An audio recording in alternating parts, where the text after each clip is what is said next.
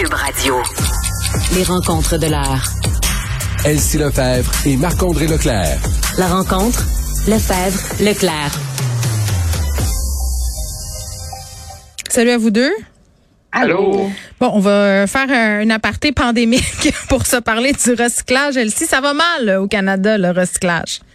Ah, ça va mal. J'ai honte. euh, J'ai honte. Euh, On exporte nos déchets, finalement, nos poubelles, euh, nos centres de recyclage, nos centres de tri, qui ont des limites légales. Normalement, on forme les ballots. Donc, nous, on met nos, nos contenants, notre papier dans le recyclage. Ça s'en va au centre de tri. Dans le fond, ce qu'ils font, c'est qu'ils créent des gros ballots où ils mettent tout et rien là-dedans. Euh, ils emballent ça tout bien. Ils retirent les morceaux de plastique qu'on voit à la surface, mettent ça dans des containers, puis envoient ça euh, en Inde, en Indonésie, en Chine. Puis là, il y a un gros reportage de enquête, donc une grosse enquête Hmm. qui montre, euh, qui fait, ben, qui dévoile, qui, qui fait la lumière sur euh, ces pratiques-là. Puis c'est pas des pratiques, c'est ça qui est encore plus scandaleux. C'est pas des pratiques qu'on avait dans les années 70-80. Ça s'est passé là en, Hmm. en 2019, en 2020, puis on peut penser que c'est encore en cours présentement. C'est normalement là, le, le ballot, ça devrait, il devrait y avoir 2 là, de, de, de, de déchets là, ou d'éléments qui sont pas conformes, qui sont pas du papier. Puis nous, on exporte des ballots qui ont plus de 25 euh, de, de détritus. Et donc, on envoie ça dans les pays sous-développés, puis eux s'en servent finalement pour créer du combustible, puis essayer de recycler là, les quelques papiers qui se trouvent, puis ensuite de ça, sont pris avec des déchets plastiques. Et donc, euh, c'est littéralement épouvantable, c'est un gros scandale. C'est ben euh, oui, puis d'autant plus qu'on avait soulevé le problème suivant quand même il y a même quelques années, Euh, le Bangladesh entre autres qui nous retournait nos containers parce qu'il y avait plus de place pour les enfouir nos déchets, les déchets. Je c'est quand même Ben, assez hallucinant là. la planète Ben, en peut plus de nos déchets. Ben, exactement, parce que là, effectivement, eux se développent. À un moment donné, eux aussi se mettent des normes environnementales en place. Et, euh, tu sais, comme par exemple, entre 2019 et 2020, on a envoyé 500 000 tonnes de ces ballots-là qui sont essentiellement euh, voués à, à être brûlés. là. Il n'y a pas grand-chose à ressortir de ça. Eux, de leur côté, ils ont des, des genres de papetières où ils réussissent à transformer un petit peu les contenus, mais faut que les ballots qui, qui arrivent soient euh, de qualité. Puis moi, je suis, tu sais, j'ai été à la ville de Montréal, j'ai visité l'usine à Saint-Michel. Euh, c'était épouvantable. Je veux dire, les gens qui travaillent là-dedans, c'est dans des conditions là, totalement infectes, que dans les pays sous-développés.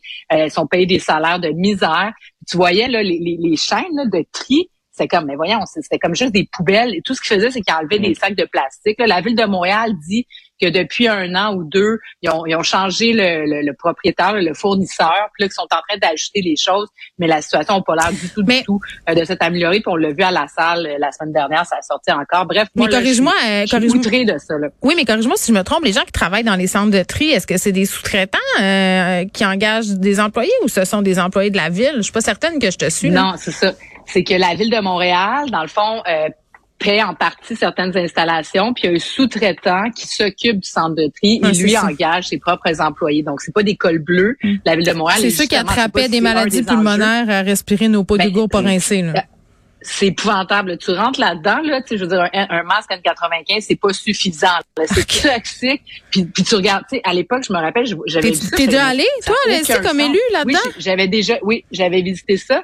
Puis euh, les directeurs de la ville nous avaient dit non, mais tu sais, faites pas de, de, de chichi chacha avec ça. On est en train de transformer les choses, mais là, ça, ça, ça, ça, ça se peut plus. Là, ça Combien d'années plus tard on est, en est, là? 2000. Ben, ça fait que ça fait au moins 5-6 ans, tu sais. Puis Ouais. là, ils ont transformé les choses, posément que les les euh, parce que ça prend des équipements qui sont capables de trier. Donc, tu sais, ultimement, là, moi, je pense que ça prend une grande commission d'enquête là-dessus. Puis il va falloir se donner les outils aussi. Puis est-ce qu'on doit changer la collecte? Parce que là, on, on met tout ça dans le bac, tu sais. Puis nous, on a l'impression de faire ben, ce qu'il faut faire. Là, ils nous disent ah, ok, mettez les bouteilles, mettez le papier, le plastique, etc. Puis on trie l'autre bord. Mais ça se fait pas. Donc, est-ce qu'il faudrait changer la méthode? Je pense que Recyc Québec va devoir, comme aussi, faire des recommandations là-dessus parce que c'est délégué aux municipalités.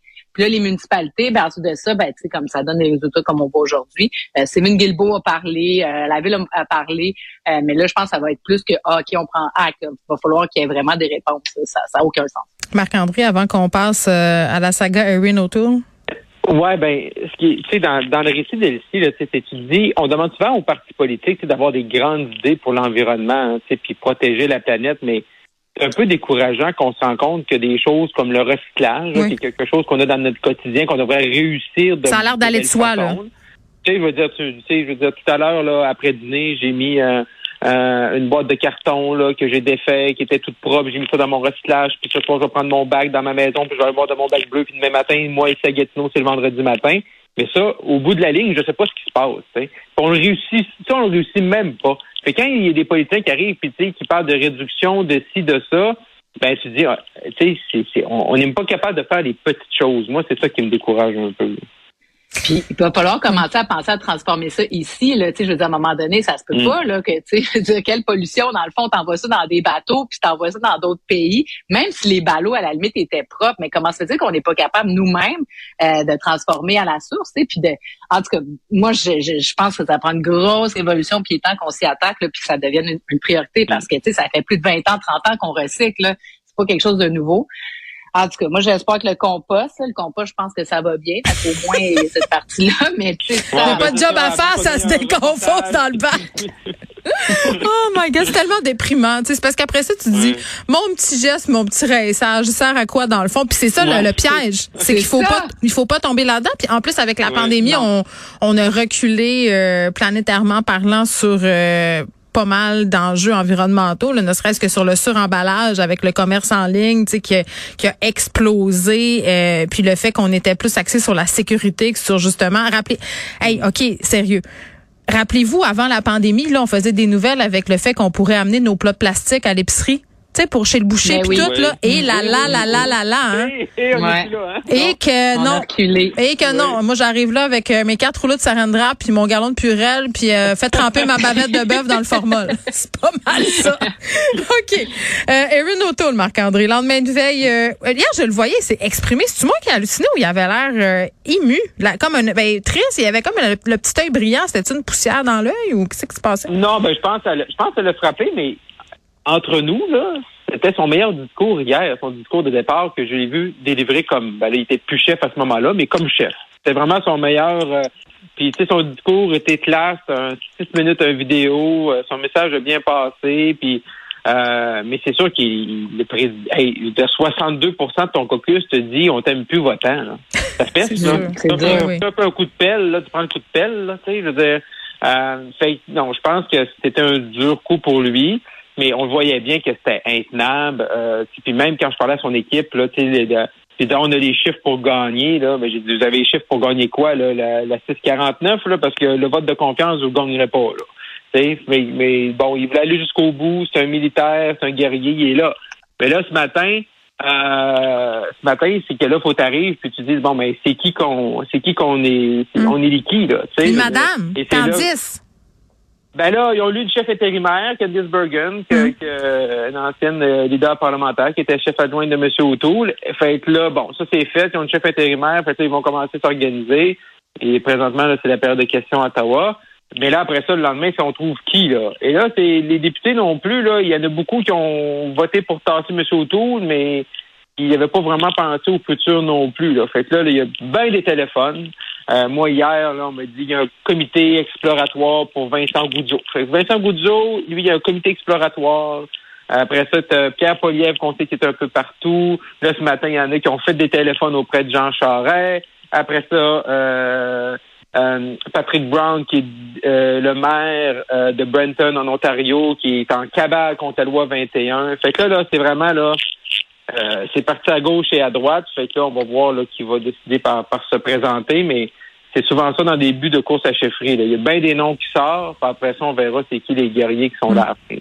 Est-ce que c'est vrai que là, le Parti conservateur euh, se radicalise, entre guillemets, là, que la droite est en train de l'emporter? Parce que Erin O'Toole, Ben. quand même, était vu comme étant quelqu'un de plus centriste.